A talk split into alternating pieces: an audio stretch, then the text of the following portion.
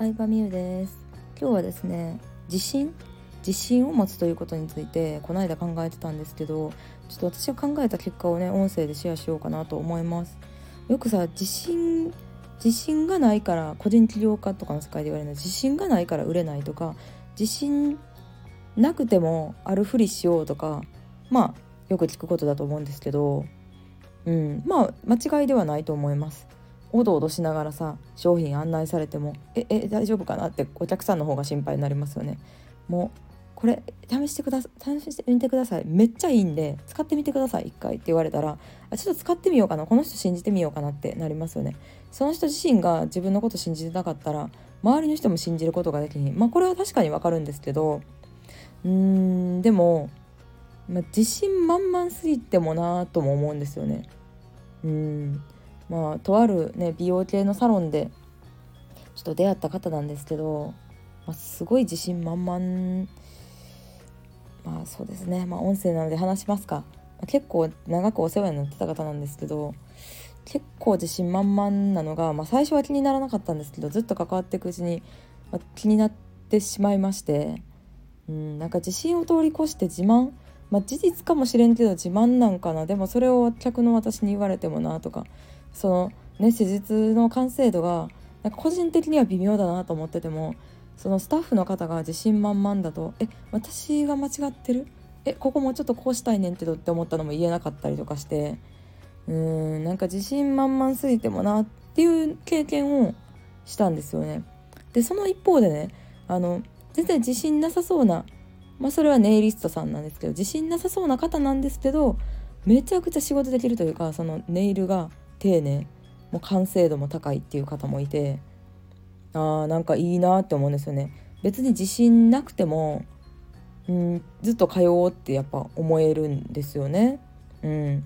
でその自信あるないっていう話は確かに一番最初にセールスする時というか一番最初にお客さんに自分の魅力を知ってもらう時には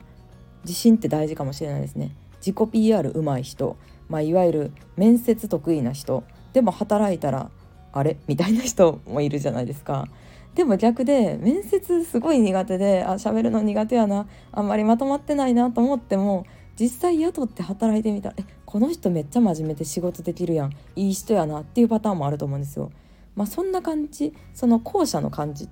なんですよね。私が気に入ってるネイリストさんは。うん、自分から本当にすごい賞を取ったりとかそうね。あのなんだチェーン店の中で優勝したりとかしてるのに、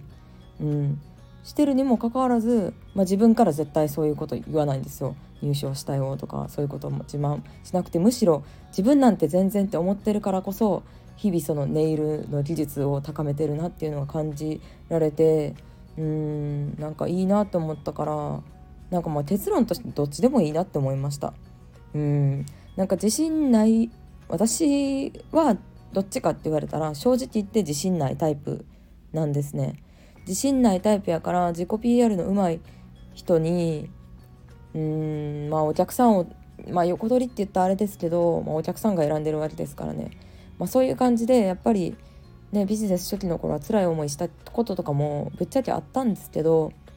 でもやっぱり地道に発信したりとか YouTube で伝えたりとかちゃんと地道に仕事をしていったら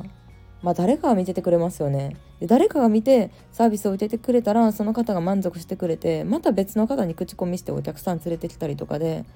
正直自信満々の人よりかはスタートダッシュは結果出るのは遅かったと思います。でも本当に3年とか5年の付き合いのあるお客さんが結構多い方だと思うんですよね。うん、リピートして企画に参加してくださる方とか、うん、企画お客さんになった後まあ、あの頻繁に会う、まあ、友達みたいになった方とかもいるし、うん、そう思うと、まあ、どっちでもいいと思います。でもアピール上手い人は全然アピールしたらいいと思います、うん、その自信のあることそのまま、